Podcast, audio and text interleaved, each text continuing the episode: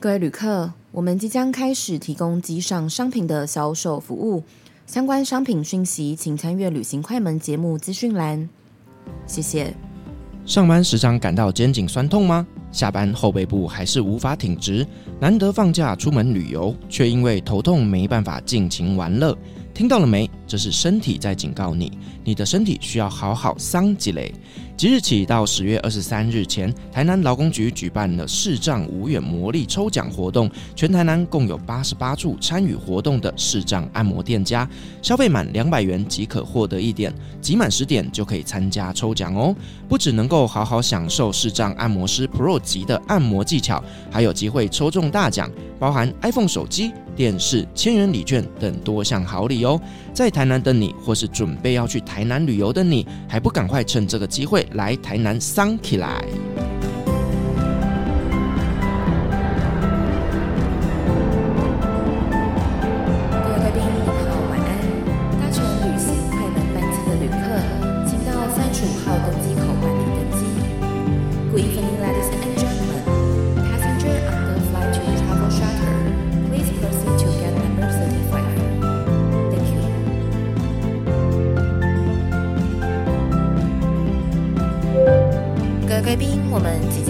飞，请确实扣好系紧您的安全带。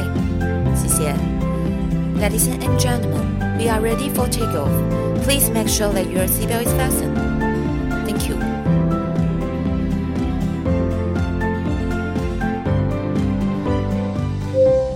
Hello，各位听众朋友，大家好，欢迎来到旅行快门，我是 Firas。今天这期节目呢，我们要想要跟大家来聊聊一个呢，大家非常非常好奇，可是呢，平常大家好像很难讨论这个主题，那就是呢，泰国王室的八卦。因为我之前在红安节目里面，我就聊过了中东王室的一些丑闻，那没想到呢，我们的听众朋友超级超级热情的，一直在。算敲碗吧，就是希望我能够再聊其他王室的一些故事啦。所以今天很高兴呢，我们就邀请到了泰国的专家纯艺老师来跟我们分享了他眼中的泰国王室以及呢听到的一些有趣的故事。欢迎我们的纯艺老师。Hello，大家好，我是许纯义。然后，诶，说泰国专家不敢当啦，只是写比较多这方面的东西哦。然后，我有进一个部落格，如果大家对于泰国的一些知识有兴趣的话呢，可以搜寻“家住吞五里”，吞下去的吞。是我以前在泰国念书的时候写的部落格。那为什么会住在吞武里呢？哦，先说我在泰国念硕士是在朱拉隆功大学，它就是在曼谷市中心的一间大学。大家去过泰国玩吧？就曼谷不是有一间那个呃 BTS 站叫做暹罗站吗？对。我的大学就在那边，就是市中心的大学。哇，超精华的地段呢。对，所以就是那边，如果我住在附近的话，那个物价跟那个居住的那个成本就超级无敌高，而且每天都塞车吧？哎、欸，不会，如果你住在学校附近的话，你就是每天搭那个 BTS 或者走路其实就到了。就是你在泰国待久，你就知道不要在一些不明智的时间搭车就没事。这样，反正 anyway，反正那时候我就想说，要是我住在学校附近的话，就会觉得有点痛苦。就是你每天就只会在市中心逛来逛去，然后学校旁边都是百货公司，那边其实都是学校的地哦。所以那些百货公司都是学校的地啊？对对对，像什么马奔空，就大家所熟悉什么 MBK 啊，然后附近的那些百货公司那一整条，什么三洋 Discover Center 那些，全都是学校的地，所以学校靠这个赚的盆满钵满。哇塞！所以全世界最有钱的学校可能就是朱拉隆功哎，可能也没那么夸张，但是他泰国最有钱，我想应该是差不多，而且他还在办都更，因为他周遭有很多就是老的那一种 shopping mall，然后也是在朱拉隆功大学的地，然后他们决定就是把它铲掉。然后盖新的大楼，然后赚更多的商租，然后很多老的校友就哭哭啼啼说啊，把我们年轻的回忆给丢掉了这样子。反正其实是一间有点市侩的大学啊，嗯，就是很会赚钱的学校。呃，对，学校运营的很不错啊。是，那老师，你跟泰国那边的关系是怎么开始的呢？其实，如果真要讲的话，大家可能对泰国的印象有很多是来自于他们的同人小说，或是 BL 漫画，或是一些哦 BL 剧。对，但是我其实不是看 BL 剧开始，我是在我高中的时候，那时候有一部非常经典的电影，我想搞不好有些听众朋友知道，叫做《爱在暹罗》。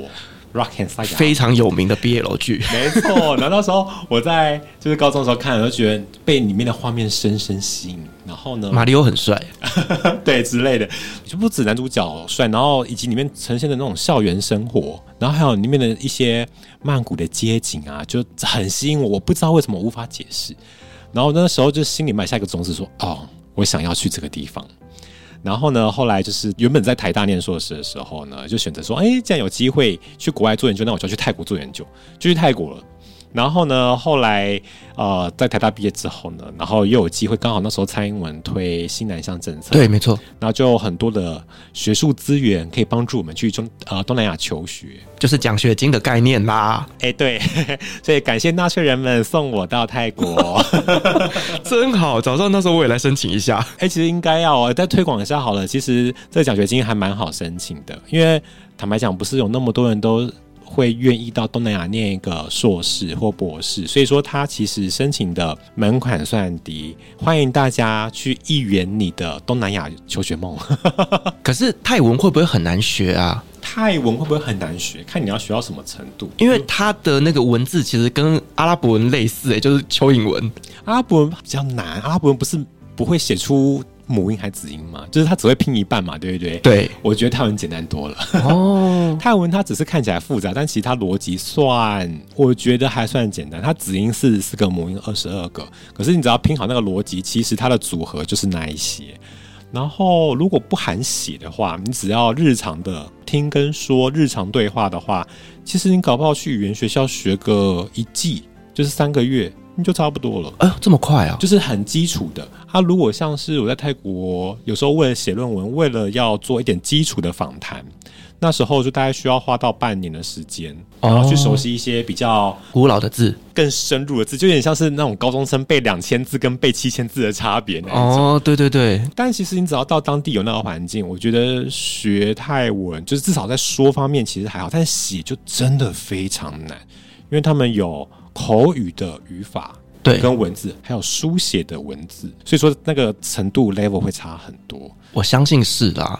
对，那后来你就到了朱拉隆功大学嘛？那你在那边念什么呢？我在那边念泰研究，泰国研究 （Thai Studies），有点类似像是外国人来台湾念台文所或台史所的概念。哦，我就是去泰国念泰国研究啊，那个机构就是专门教导外国人，其实也有泰国人念那个研那个中心哦。教外国人如何批判性的看待自己国家的一切，批判性，所以我觉得这一个学系应该蛮受到政府的讨厌的。其实还好，因为我念的大学，如果刚刚听众有意识到的话，我念的是朱拉隆功大学。朱拉隆功本人是泰国这个王朝的武士皇，也是泰国第一间现代化的大学，以前就是王公贵族在念的，所以它本质上是一间皇室 support 的学校。所以在那边也有机会遇到很多的王子跟公主喽？倒是不会，有没有什么想要嫁入王室之类的？呃，应该说有钱人都会去那边念书，没有错。嗯，然后那边学生的程度也是真的很好。就我是说本地生啦，就是泰国学生要考上抓龙宫，其实是一件有点困难，就有点像台大的概念啊。它其实就是泰国台大，是对。然后啊，遇不遇得到皇室成员哦？皇室成员通常都出国留学，而且泰国皇室现在还有没有在泰国都不知道。要看啦，你知道泰国皇室这家大业大，就算他不是现在拉玛十世皇直系旗下的亲属，他旁系还是有很多人哦，什么很多公主王子之类的，还有就是远亲啊、阿姐啊什么之类的都有可能这样。那如果说在学校里面遇不到这些王室，那有没有可能会遇到一些皇室的活动啊？皇室活动会哦，哦，因为他这间学校本质上就是一间就是皇室起家的学校嘛，所以学校里面就会有一些雕像，就是那些皇室的雕像。所以说新生在入学的时候都要对那些雕像进行跪拜。你想象一下，例如说高雄中山大学。然后里面不是有一个我忘记蒋公还是 还是孙中山的雕像？你想说新生入学的时候，全部人都要对那个雕像跪拜，是什么画面？我完全能想象，因为我们正大的创校校长就是蒋中正。好，谢谢。所以以前我在念正大的时候，就有很多蒋公的铜像。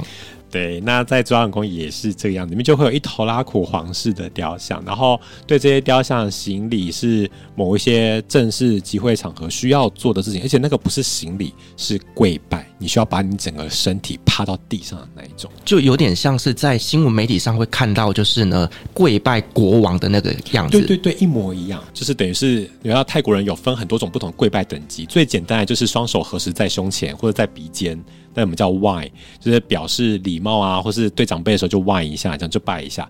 那你对待比如说僧人的时候，你就要把你的那个双手合十程度举到额头哦，更高。对，那如果说是对国王的话呢，你就是要超过额头，然后整个人就是趴在地上这样子。那它有分等级的，所以泰国人他们本身对国王就是这么的尊敬啊。嗯，以前是啦，这之后说来话长哦，就是他们确实有这样子的一个从事皇室的传统。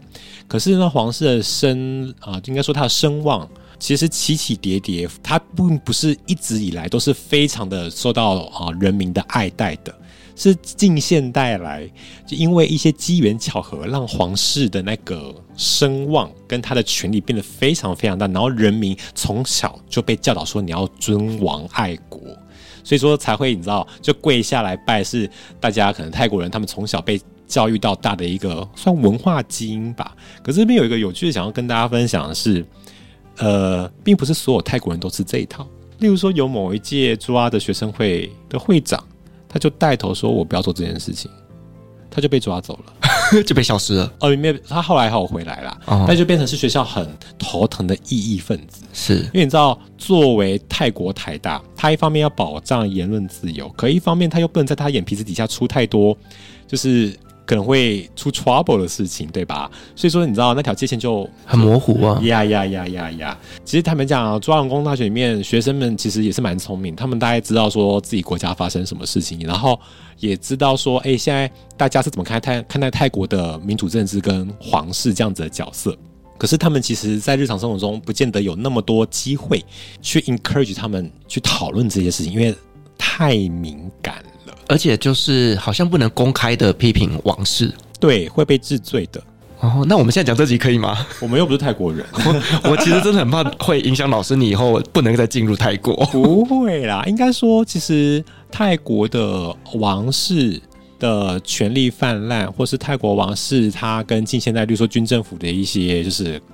讲勾结有点太难听了，但他们有关系是 for sure 的，这是一定的。这些讨论其实，在西方的学者已经是都是可以发 paper 的。然后，其实大家坦白讲啊，都会讲，只是你不要发出来或者干嘛之类，其实就不会有人理你这样子。而且。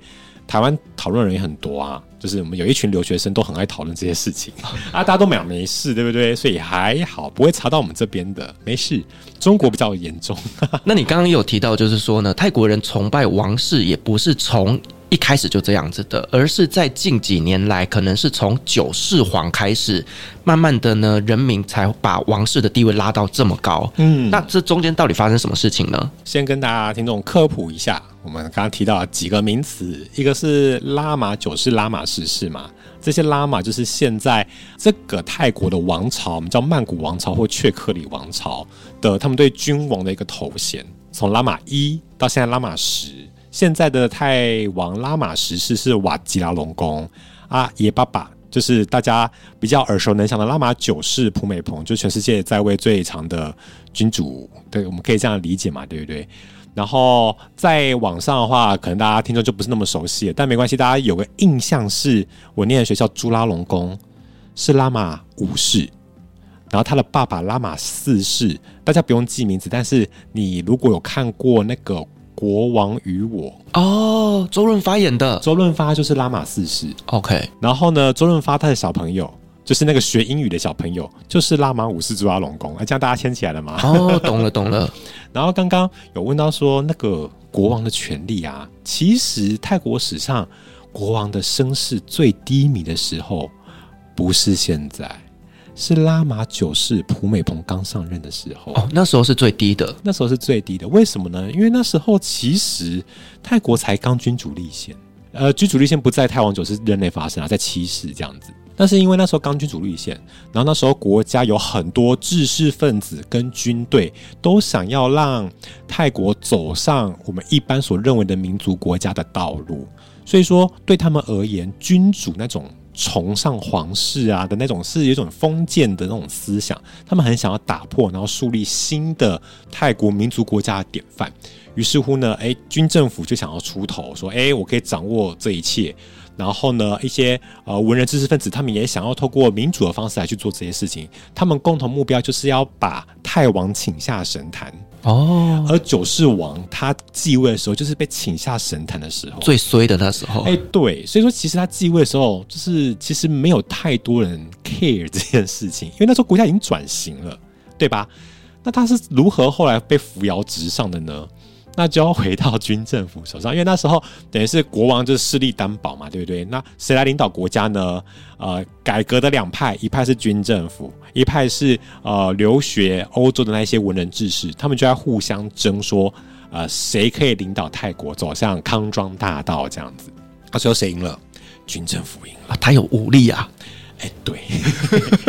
然后军政府赢了之后呢，有立刻邀请九世皇上座吗？也没有。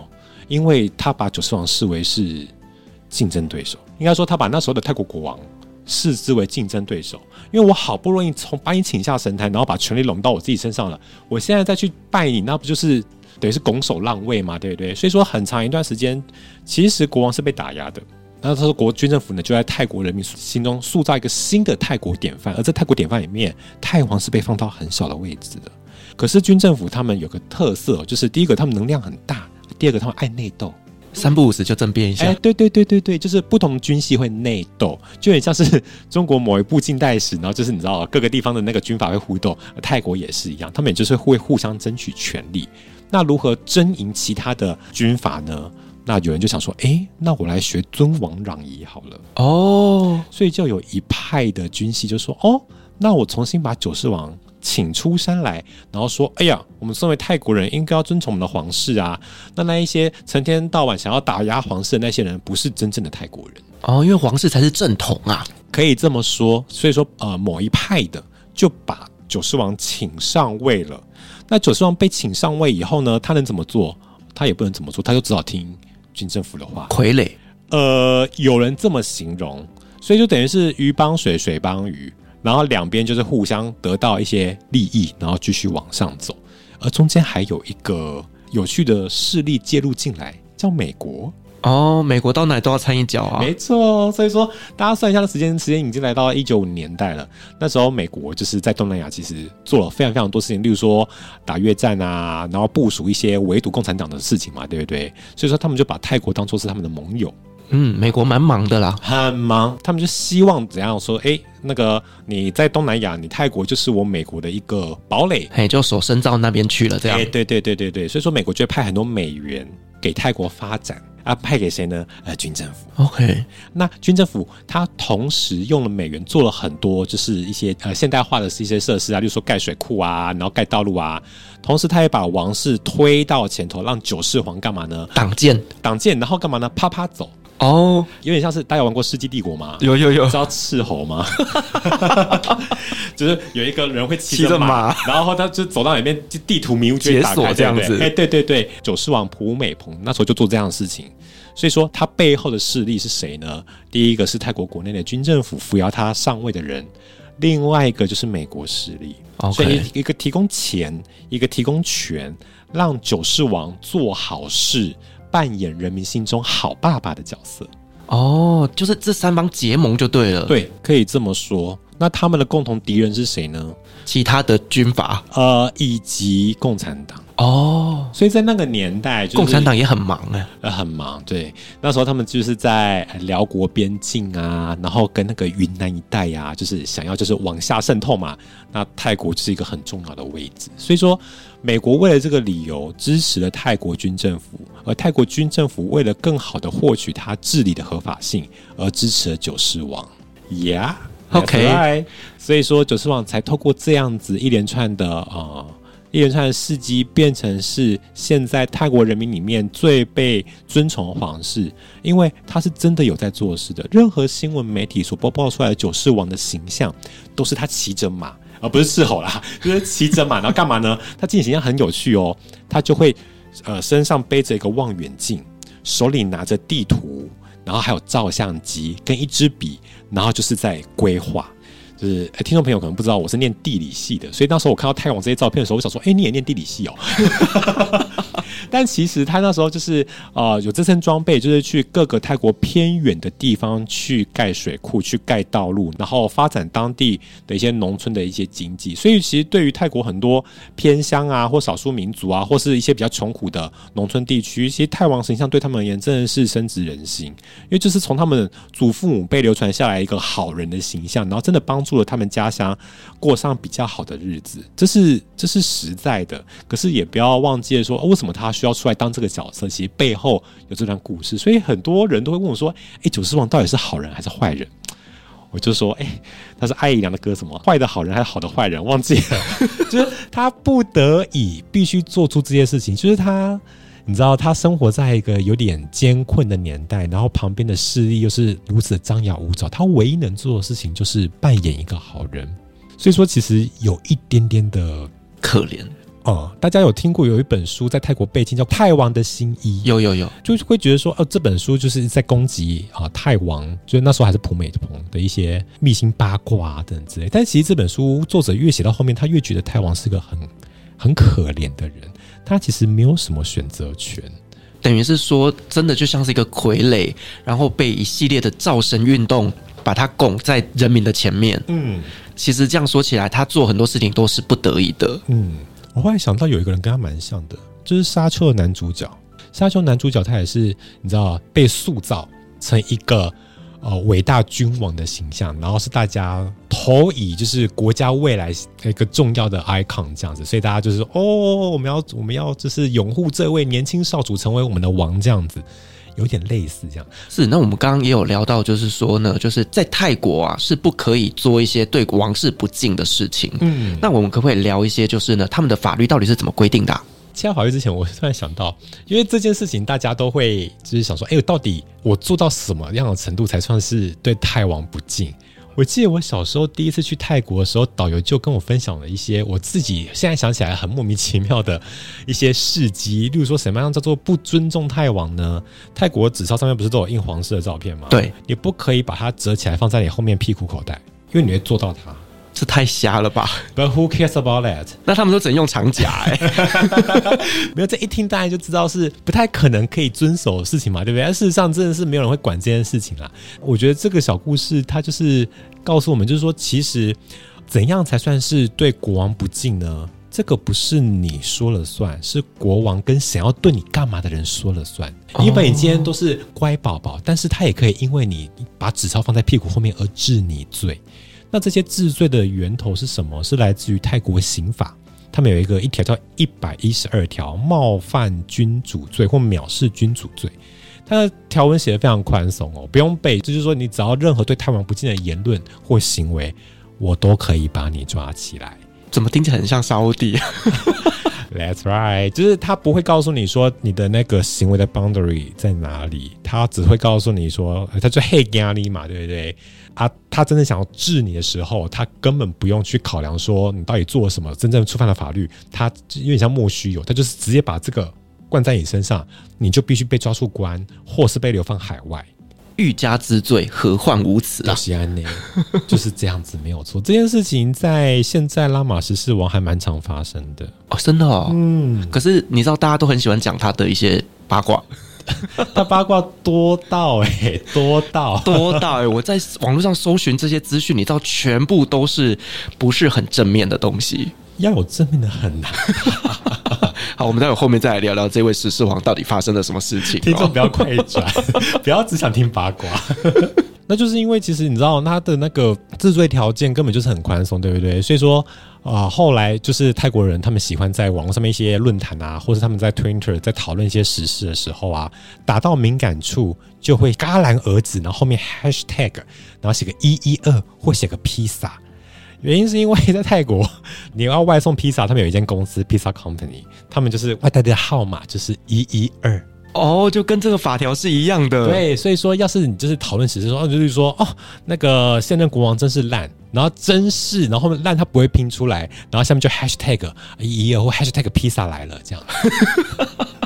就是等于是自我调侃说：“哦，我快触法了，我快吃到披萨，我快被治一一二条了。”就很常会这个样子。怎么跟我们的对岸也蛮像的？嗯，我想全世界只要有任何有集权的，不管他是不是国王，应该都蛮会发生这种事情的吧？就不能够在网络上自由的发表言论啦。嗯，这在泰国也是这个样子的。那除了像刚刚披萨之外啊，还有一个我觉得算是近几年来一个蛮重要的一个。大家行为上的转换，就是以前泰国，啊，你去电影院看电影的时候呢，在电影开播之前，其实你是要起立对他们的皇室歌曲 MV 敬礼的，就是你要站在那边，然后听完一整个皇室 MV 歌曲，然后呢，然后敬礼之后，你才可以坐下来享受你的电影。这样，老师，你有经历过台湾那个年代吗？我是没有，但我知道你在说什么。我有。OK，以前我们小时候去中山堂看电影都要起立唱国歌的，嗯、所以你这样讲，我就突然回忆起我的小时候。其实这件事情也蛮有趣的，因为这是谁要大家这么做的呢？军政府啊！哦，对啊，其实那时候的台湾也是比较保守的，就是同一件事情。但是近几年，由于就是拉玛十世的名声实在往下掉，然后年轻的泰国人他们对于泰国政治有不一样的期望，所以他们开始有点勇于反抗过往的旧传统。所以说，他们硬的先不做，先做软的。他们开始勇于不站起来。就是在电影院，他就是播皇室歌曲，他就是不站起来。那不站起来会不会怎么样？坦白讲，也不会怎么样，因为以前从来没有人因为不站起来而被怎么样。那今天呢，只要有一个人开始坐下来了，然后大家就会跟着坐下来，到最后站起来变成少数，那就是某一种算革命成功吧。一一二条这件事情有点特别，就是说他可以专门去治一些当局者认为很头痛的异议分子。但是当大家都这么做的时候，他反而没有办法去执行，因为执行不了，你不可能每个人都抓。对，所以说某种程度而言，这是一种软性的革命，就在最近的两年所发生的事情。所以在现在泰国的社会里面，就是群众是有一股抵抗的力量的。嗯，但是这个抵抗力量分地区也分年龄层，在都市的年轻人，他们勇于这么做。可是其实还是有蛮多呃乡村地区的中间分，就是壮年层，他们其实对皇室还是非常的呃死忠的，或是都市里面的中产阶层，他们对皇室也是十分死忠。所以说，其实就有 generation gap。我懂，台湾也是啊。对，所以其实你知道，就是有时候看看泰国的那个，就是他们他们民主发展是现在进行式嘛，对不对？我们看起来就会觉得说，哇，好像是 几十年前的台湾，有点是这样子。但讲的好像是我们已经民主化完了，其实也没有这回事。就大家都有各自的议题要面对，那只是泰国他们面对议题，我觉得比台湾更棘手一点。对，毕竟他有军政府，然后又有皇室这一块，至少在我们台湾转型为民主的过程当中没有经历过的。对，所以说，呃，泰国朋友加油，这样。那所以现在的年轻人是比较敢于在网络上去。议论王室的东西吗？对，但是他们其实也会设法保护自己。所以说前几年，哎呦，那个叫什么 Clubhouse 吗？哦，就红了一阵子的那个。对对对，就是大家可以在网络上面开，就是聊天室，聊就是私密聊天室。所以说在那时候，泰国学运正夯的时候，大概是二零二零年、二零二一年。就是香港革命完之后换泰国嘛，对不对？大家开始在炒皇室、炒军政府这样子。那他们只要涉及军政府言论，他们觉得比较敏感的时候，他们就会去寻求这种不会被记录起来的一些 App。然后去去去讨论这样，所以他们其实他们现在勇于找到同温层聊天，但他们仍然对于一一二或是网络言论审查非常的忌惮，因为他们有一个就是很鲜明的，就是前车之鉴，就是中国。然后中国你知道就是讲什么，你的微博会立刻被被封杀嘛，对不对？呃，他们这些都看在眼里，所以说对他们而言，香港血淋淋发生的事情。他们也觉得有可能会发生在自己身上，所以说很多香港一些抗议的一些一些政策或策略，他们也会默默吸收。它就是一个很糟糕，还是要保护自己啦。那时候不是有一个很流行的词吗？奶茶联盟。奶茶联盟就是说，在同一个时间点，香港、泰国、缅甸跟台湾，我们彼此都面对一些民主困境，然后都在走上街头在抗议。然后彼此我们会传承经验，然后刚好我们都爱喝奶茶，所以就成立一个奶茶联盟。这个太牵强了吧？哎，但这其实那时候还蛮红的。所以说那时候，例如说，例如说缅甸，因为就是军政府，就是例如说翁山书记又软禁起来啊等等之类的，缅甸的年轻人在抗议的时候呢，泰国人也会跟着跨海加入。然后他们就会拿着珍珠奶茶，或是呃，就是泰式奶茶的那种牌子，说：“哦，Thailand support you” 这样子。哦，其实就有点像中国前阵子的白纸抗议，对对对对对对。然后，例如说，哦、呃，香港，香港他们就是呃，就是抗争失败嘛，对不对？那泰国也会做一样事情去 support 他们，然后他们也会把他们呃香港的一些前人的心血，例如说你要怎么抗议啊，你要戴防毒面具啊，然后你你要用使用哪些 application，在聊天的时候才不会被。官方记录到啊，这些其实大家都会互相学习，经验分享啦。经验分享就是传承，等于是东亚、东南亚年轻民主势力的横向串联哦，大联盟啦，哎、欸，类似这样子的感觉。哎、欸，怎么聊这边？像是他们之前在 Clubhouse 边聊天啊，我就有 follow 到个议题，其实是台湾其他的朋友就是推荐我去 follow 的，就是泰国年轻人开始去讨论皇室里面内部的一些八卦。那这些八卦呢，正好是以前就是树立泰国皇室崇高王权的一些呃一些宗教仪式，例如说泰国他们会拜鬼，嗯，对，会拜神。那你一般家里就是拜鬼，可是如果今天你是王室的话，你不可以说自己的爸爸妈妈、自己以前的国王是鬼吧？所以他们就会把它神格化，变成是神或者暹罗守护神。所以说，在泰国的呃，现在皇室里面有一个仪式，就是他们会拜暹罗守护神啊。那个守护神指的其实就是以前的国王。然后呢，就有人去发现说，哎，怎么新闻稿里面有一些照片，里面怪怪的。怪怪不是说里面有灵异事件啦，而是说上面怎么上面是写中文字，以及他们去发现这些仪式的一些缘由，它里面所使用的一些经文啊，或是拜拜的方式，不是一般泰国上座部佛教的仪式。而是华人的仪式，是华人拜鬼的仪式。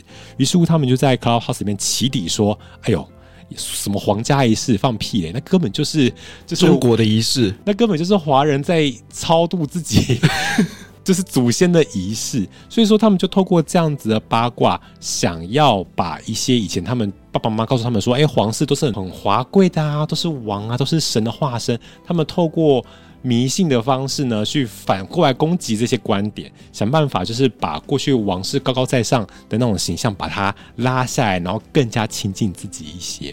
哦，就把他们拉下神坛的概念了。对对对对对，那这些事情它有点有趣，它变成一个很有趣的案例，是说，哎，以前我们通常会用民主啊，或科学啊，或是一些啊、比较当代的一些政治理论，然后去攻击说，哎，皇室是一个相。就相对比较哦落伍的一些政治思想啊等等之类的，可是现在泰国人他们是用迷信去对抗迷信，用鬼神的迷信去对抗皇室的那一种皇权象征，这是一件有点有趣的事情，所以我就觉得泰国的年轻人其实。那花样蛮多的，脑筋也转得很快，非常有创意啊！呃，就是很有创意。我觉得这也蛮具有泰国特色，因为大家都说，哎，泰国人喜欢就拜神拜鬼啊。那其实，哎，这些事情它其实和反抗皇室，或是说争取泰国自己国家的民主，其实并不是完全呃两分的。他们是可以一起做，我可以同时迷信，可同时为了泰国更好的民主环境而奋斗。所以我要讨论迷信这样。我觉得这是一个很有趣的故事。我觉得这蛮有意思的，就把这两个东西把它结合在一起，而且这两个东西都是在泰国很重要的文化元素。嗯，那另外啊，前阵子泰国不是有那个总理的大选嘛？嗯，那我印象非常深刻的新闻就是呢，其实民众非常非常期待的年轻又帅气的皮塔哥，没错，本来以为他声望最高会胜选，结果没想到竟然被黑掉了。嗯，这到底发生什么事情了？这其实真的，大家就是傻爆大家的眼睛这样子哦。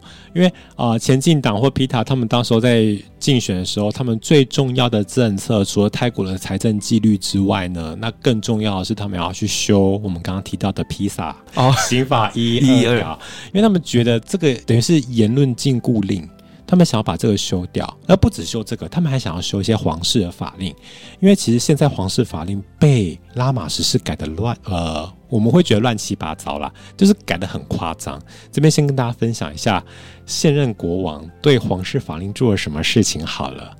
以前呢、啊，如果泰国的国王要离开泰国，例如说他去国外参访好了，那他在泰国国内就要派一个就是代理人，代理人。那这代人就暂时掌他的国事，对不对？十世王瓦吉拉隆功把这项取消掉了，为什么呢？因为他长期不在国内呀、啊。他长期都在哪里？德国，没错，德国靠近瑞士，就是难得那个巴伐利亚的地方，那边就是有很多泰国王室的产权，这样。对，他都穿着很奇怪的衣服。对，哇，我们要被吃披萨了。Anyway，所以说。他这么长不在泰国，如果说他不在泰国期间都要派个代理人的话，他很担心他的王权会因此而就是被垄断掉，或是有心人会就开始从中操作，所以他把这个代理权给取消掉，变成说他 even 在巴伐利亚度假，他都可以直接遥控泰国国内政治。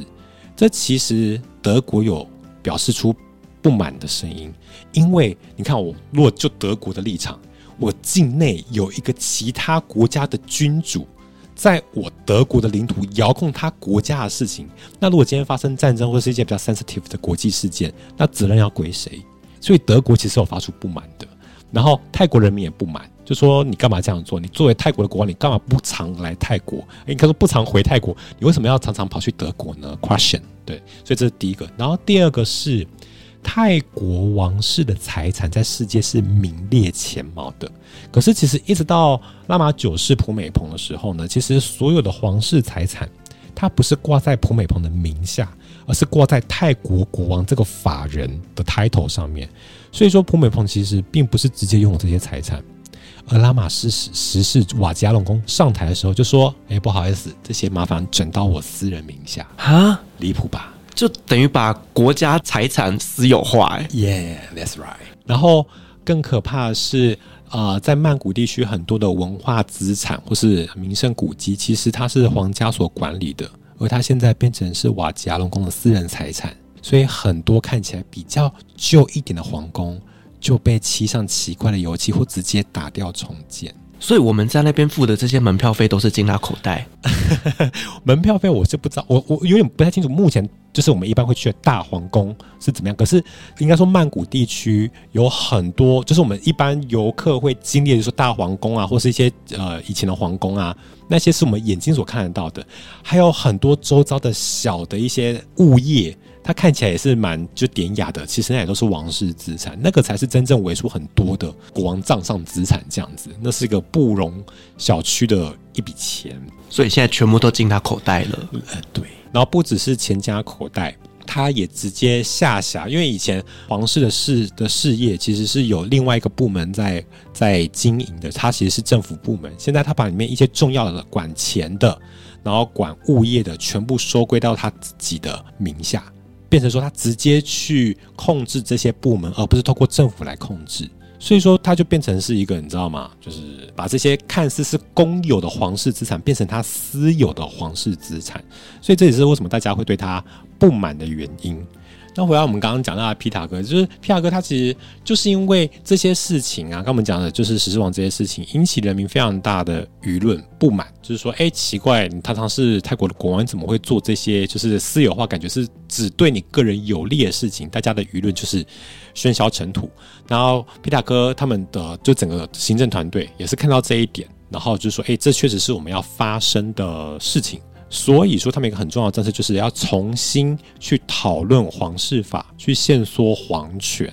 而这件事情打到很多人的敏感神经。第一个是瓦吉拉隆功本人跟皇室超不爽啊，超不爽啊，对不对？然后第二个是以前跟着皇室吃饭的人。哦，他牵扯到太多人的啦。欸，所谓跟着皇室吃饭人，不是说在皇室工作人哦，是包含一些重要的国有企业、重要的私人企业，其实都是跟着皇室扶摇直上一起。一起吃香，鸡犬升天啦！哎，对对对对，啊，现在如果你要讲到这些事情的话，那是不是会动到很多人的利益？而这些人的利益就是，呃，说白话就是条阿卡啊。你动到这些条阿卡，其实大家就会不满，对不对？可是年轻人还是很有干劲啊。所以说，就大选的结果而言，皮塔所领导的前进党确实是赢到最多席次。可是他们在参众议院在合选总理的时候呢，他们反而推不出人。因为里面有太多旧有势力的那个那个利益者，他们不愿意让皮塔上来，因为皮塔上来第一件事情要干嘛？如果皮塔他真的成为总理的话呢，他第一件事情就是要跟拉玛什是敬礼，然后说我会保护你，请你把国家的政治交给我。他应该不会做这件事吧？But anyway，这就是泰国的传统，你就想那画面会有多尴尬。But anyway，反正到最后呢，哦、呃，前进党皮塔哥就没有办法变成总理嘛，对不对？就是因为他们具有强烈的就是修呃王室法这样子的一个倾向。那我不知道大家有没有在追最近的泰国新闻哦？那呃，上个月底就八月底。最新的泰国的总理还是变成是呃维泰党，就是旧有势力所推出来的一个人选，然后也是企业巨子啊，就是很有钱的那一种。那维泰党为什么可以推呢？因为他们去跟旧有势力合作，在选前，他们其实是跟前进党一起站在一起说我们要检讨皇室，啊，结果选后为了派出总理，大家嘴脸都扁了。所以说这就是一件有点感慨的事情。那时候我们就是台湾，可能一些爱泰一族啊，或是对泰国平常关心的人，我们都觉得哇，这次前进党的胜利，会觉得说哇，泰国有希望了，好像真的大家哦、呃、做出了点成绩，然后感觉好像泰国的民的民主政治要往前跨过新的一页，结果最后变成这个样子，打回原形了，真的是打回原形，打回原形的还不只是不只是这样子哦，有人回来了，谁回来了？前前前前总理就是塔信，塔信总理回来。塔信总理就是啊、以前的旧有势力的领导者。大家如果对泰国政治呃如果没有那么 follow 的话，没关系，你就把它理解成是一个就有曾经威胁到皇室的政治人物，他被流放到海外，然后现在呢，他们的政党又选赢了，推出了一个总理，然后呢，这位仁兄就回到泰国结束他的流亡生涯。然后回到泰国的第一件事情，你干什么呢？在苏万纳普机场对着国王的肖像敬礼。哎呦，起鸡皮疙瘩！然后隔一天写皇室特赦的申请书，然后写说：“我以前错了，我应该好好的遵守就是君王的规范这样子。”然后国王一收到以后呢，笑了一下，没有笑了一下，是我自己加的啦，就立刻隔一天立刻啪说：“OK，没问题。”减薪从八年减到一年，哇，这个人求生意志很强啊，很 很强，非常强这样子。啊，其实坦白讲，拉玛十四也不是也不是省油的灯，他很显然不像他在外界的形象就是讲的这么的拱榴莲，他其实会一连串很精明的政治操作。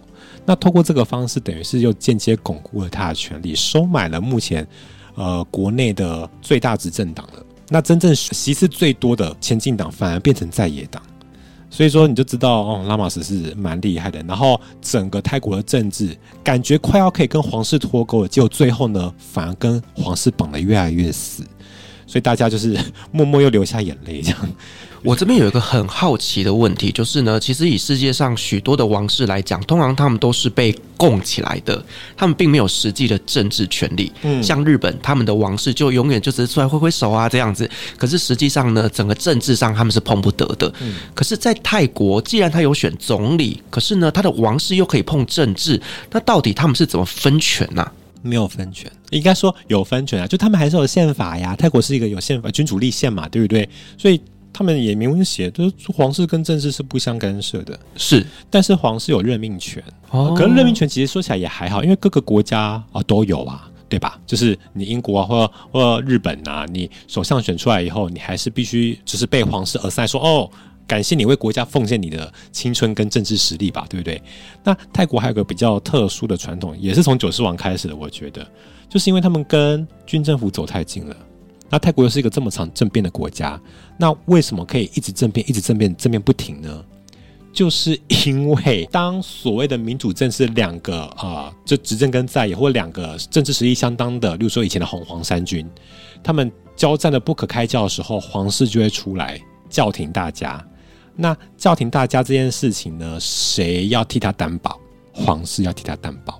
所以只要皇室不出来说点什么，那军政府他就有这个空间去操作目前台面上的泰国政治，那就可以垄断很长一段时间。然后过了一段时间之后呢，诶，民主政治再起来，再斗，再政变，然后再斗，再政变，再斗，再政变。那这一连串谁看在眼里呢？呃，就是泰国王室，就是国王本人。他、啊、国王本人有没有出来说一些事情？有，曾经在某几次比较重要政变场合里面呢，国王有说 “stop”，停下来这样子，然后就是安抚四周这样。所以说，泰国国王呃，应该说普美蓬啊，他的某一部分的呃声望也是来自于像这样的政治调停。所以你看哦，这是一件有趣的事情。一般的君主立宪国家，他们不会人民啊，不会倾向自己国家的君王会干涉政治。可是，在泰国，人民会觉得说：“哇，国王干涉政治，弭平了这一些纷纷扰扰，好赞呐，好棒棒啊！”我们说的是过往啦，所以说有这样子的记录，其实反而会让泰国政治或是民主化的进程变得非常的崎岖。军政府是一个阻挠的石头，而皇室呢，也是一个阻挠的石头。而有趣的是，这件事情是被泰国人民就是非常尊崇的，所以说把它说成泰国的民主化难题，就是阻碍泰国民主化的，就是大家心目中最敬仰的那个。我真的只能说泰国加油，对吧？所以说，其实呃，对于很多改革派而言，九世皇过世，十世皇上台，然后十世皇做了那么多。荒谬的事情对他们也其实是一件好事。可能大家有听过泰国的其中一个就是呃乡野传说，就是这个王朝撑不过呃时代。对对对对对。我先大家跟科普一下啊，这个传说其实有很多个版本，那个代数都不太一样。那就是因为现在的做的太烂，所以说这个版本被放大。呃，对，就说哦，就是这样，就是这样。所以说，大家就会寄予这个厚望，不论是迷信的厚望，还是呃追随民主望的厚望，都希望泰国的皇室可以有所改变，或甚至停在此刻这样。哇！你看，我们讲了这么多，就是还没进入到十四王所做的这些荒谬的故事，就已经一集节目内容了。罄竹难书啊，不是啦，就知道说泰国到底有多有趣。好了，关于十四王到底呢，他做了什么样荒诞的故事呢？我们留在下一集跟大家做分享哦。好，今天真的很高兴邀请到春怡老师来跟我们分享了泰国王室以及他们军政府等等的一些政治的故事哦，非常非常的精彩。好，同时也感谢所有听众今天的陪伴。如果您喜欢我们的节目的话呢，别忘记给我们五星好评加分享哦。另外呢，我们在 LINE 开有旅行快门讨论室的社群，如果想要及时的跟我们聊天互动的话呢，都欢迎加入社群哦。相关的链接我放在下面的资讯栏。旅行快门，我们下期再见，拜拜，拜拜。